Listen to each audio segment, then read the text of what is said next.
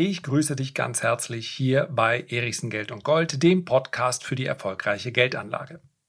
Gemessen an ihrem langfristigen Durchschnitt sind amerikanische Aktien derzeit relativ teuer.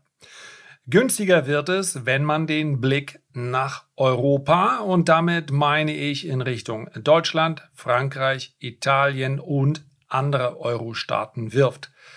Wer es noch günstiger haben möchte, der muss einige Kilometer weiter Richtung Osten wandern. Das Kursgewinnverhältnis für den russischen Aktienmarkt lag für das Jahr 2021 bei knapp unter 7. Ein einstelliges Kursgewinnverhältnis in diesem Zinsumfeld lässt sich nicht anders als billig bezeichnen. Ob russische Aktien deshalb aus meiner Sicht attraktiv oder gar kaufenswert sind, das möchte ich in der heutigen Folge gerne für dich besprechen.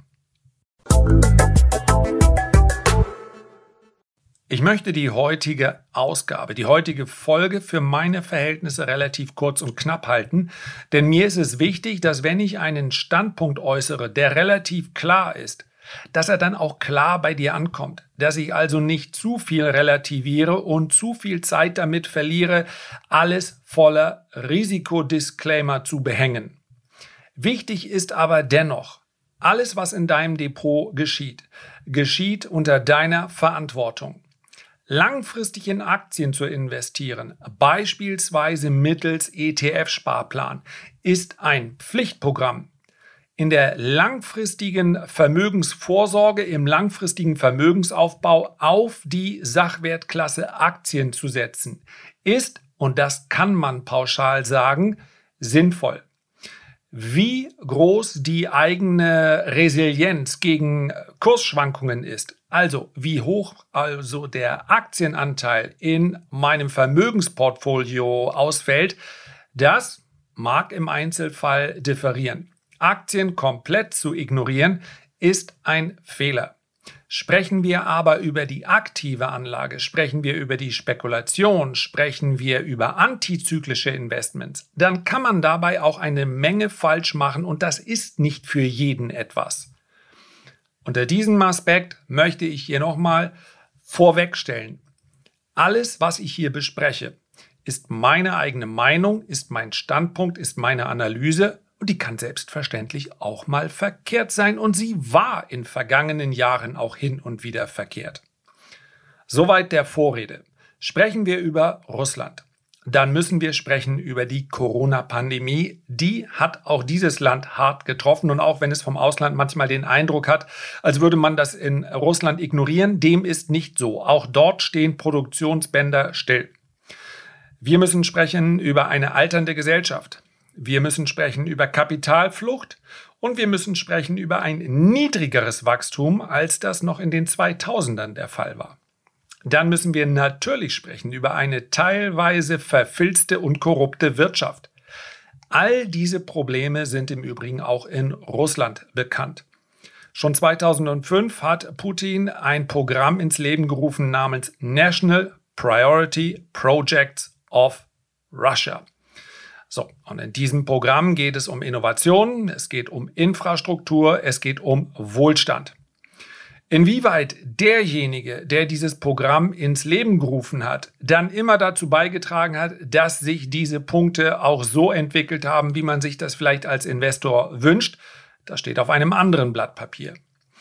Die Weltbank sieht vier große Risiken für Russland aktuell. Die Pandemie, die Inflation, Internationale Sanktionen, sicherlich, das politische Thema ist eins, welches gerade sehr, sehr wichtig ist, und langfristig den Übergang zu mehr grüner Energie. Man kann nur die Augenbrauen ziehen, und das sage ich als jemand, der teilweise hochziehen, als jemand, der teilweise in diesem Sektor investiert ist, dass quasi in einer Nacht- und Nebelaktion, zumindest kam es mir so vor, in Brüssel entschieden wurde, naja, Gas, äh, wisst ihr was, es ist eigentlich doch eine grüne Energie. Warum macht man das? Weil es sonst mehr als offensichtlich wird, dass man die eigenen Vorgaben, die eigenen Ziele nicht erreichen kann. Dennoch wird der Übergang zu grüner, sagen wir zu regenerativer Energie, zu alternativen Energiequellen stattfinden. Das ist also ein Punkt, der für Russland, und das wissen natürlich auch Russlands Unternehmen, eine Rolle spielen wird, meines Erachtens aber erst zunehmend in frühestens fünf, eher sieben bis zehn Jahren. Das Bruttoinlandsprodukt in Russland soll für die nächsten Jahre bis 2025 bei nur zwei bis drei Prozent liegen. Ein Wachstum der Wirtschaft von zwei bis drei Prozent konstant wäre für ein Land wie Deutschland, wäre für die Eurozone im Ganzen, wäre auch für die USA attraktiv. Für ein Schwellenland wie Russland ist es eher niedrig. Zusammenfassend kann man also das Fazit ziehen, Egal was sonst passiert, egal wie sich die anderen Faktoren auswirken, was mit der Pandemie passiert, natürlich was mit den politischen äh, Umständen passiert, natürlich auch damit, wie sich der russische Rubel entwickeln wird. All das hängt von einem Faktor ganz wesentlich ab. Und das ist der Faktor Energiepreis. Sollten die Energiepreise hoch bleiben oder sogar noch steigen, dann ist das für Russland ein sehr, sehr positives Zeichen. Und dann kann man die Aussage treffen, russische Aktien sind günstig, sie sind sehr, sehr günstig. Man muss aber insbesondere bei der Portfolioallokation, also bei der Zusammenstellung seines Depots, diese Abhängigkeit von Russland beziehungsweise der Korrelation zwischen den russischen Aktien und dem Energiemarkt, die muss man im Hinterkopf behalten. Wenn ich also beispielsweise schon sehr viele Öl- und Gasaktien im Portfolio habe, dann muss ich mir darüber bewusst sein, dass wenn ich dann noch russische Aktien dazu ins Depot lege, dass die Abhängigkeit davon, wie sich die Öl, wie sich die Energiepreise in den nächsten Monaten und Jahren entwickeln, sehr, sehr hoch ist. Auch bei russischen Aktien, die so viel gar nicht mit dem Rohstoffsektor zu tun haben. Ganz wichtig, das im Hinterkopf zu behalten. Und das ist im Übrigen auch ein Grund, warum ich heute über russische Aktien spreche. Ich könnte mir durchaus vorstellen, Korrekturen wird es immer mal wieder geben, dass die Energiepreise hoch bleiben. All das, was wir heute und jetzt zu diesem Zeitpunkt wissen, jeder Ukraine-Konflikt, jedes Eingreifen in Kasachstan, jede Störung der politischen Beziehung, und sie sind zweifellos gestört, all das ist den heutigen Kursen ja enthalten. Und das sorgt dafür, dass der russische Aktienmarkt günstig ist. Ja, ich weiß, der Titel, ja, billigster Aktienmarkt der Welt, günstigster Aktienmarkt der Welt, ganz ehrlich, er soll natürlich auch ein bisschen schmissig sein. Das kann man so genau und definitiv nicht bestimmen. Es gibt vermutlich noch Aktien, die günstiger bewertet sind, wenn ich vielleicht nach Venezuela schaue oder in anderen Ländern. Aber die Frage ist natürlich auch, wie ist das Zusammenspiel der Währung mit dem Aktienmarkt? Wie hoch ist das Gesamtrisiko? Das heißt also, der Begriff billigster oder günstigster kann so nicht vergeben werden. Auf jeden Fall gibt es sehr, sehr wenig Märkte, die einigermaßen stabil laufen, die so günstig gepreist sind wie der russische. Eine Gazprom, eine Lukoil, eine Norilsk Nickel, eine Severstal, eine Polius, eine Rosneft, eine Surgut Neftgas. Ich möchte hier gar nicht über einzelne Aktien sprechen und meine Favoriten nennen, darum geht es hier nicht. Das muss man auch ganz klar an dieser Stelle mal benennen. Viele sind ja mit dabei. Das ist den Lesern der Renditespezialisten vorbehalten und ich glaube, das ist für die meisten hier auch vollkommen in Ordnung. Viele werden ja auch hier im Podcast mit dabei sein.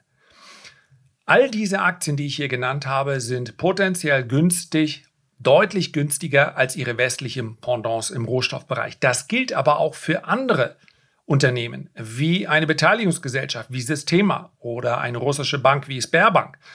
Das gilt auch für eine Yandex, ein Internet, äh, Internetunternehmen, welches ja eigentlich äh, WeChat, PayPal und Google in einem ist, nur eben für den russischen Aktienmarkt. Sie alle sind günstig und ich sagte es anfangs schon, ich möchte heute möglichst wenig meinen Standpunkt verwässern, aber auch ganz klar sagen, dass dieser Markt nur etwas für risikobereite Investoren ist. Eine Nachricht, eine Meldung kann dafür sorgen, dass der russische Aktienmarkt 10 oder 15 Prozent unter Druck ist, beziehungsweise der russische Rubel, was dann für den deutschen Anleger genau das Gleiche bedeutet. Ja, wenn der russische Rubel massiv abwertet, dann schadet das russischen Positionen im Depot. Für mich ist das für risikobereite Investoren ein sehr interessanter Markt, eine interessante Beimischung. And that's it. Herzlichen Dank für deine Aufmerksamkeit. Ich würde mich sehr freuen, wenn du dir ganz, ganz kurz die Zeit nehmest, ein Feedback oder einen Kommentar zu hinterlassen. Am allermeisten freue ich mich aber, wenn wir uns beim nächsten Mal gesund und munter wiederhören. Bis dahin alles Gute, dein Lars.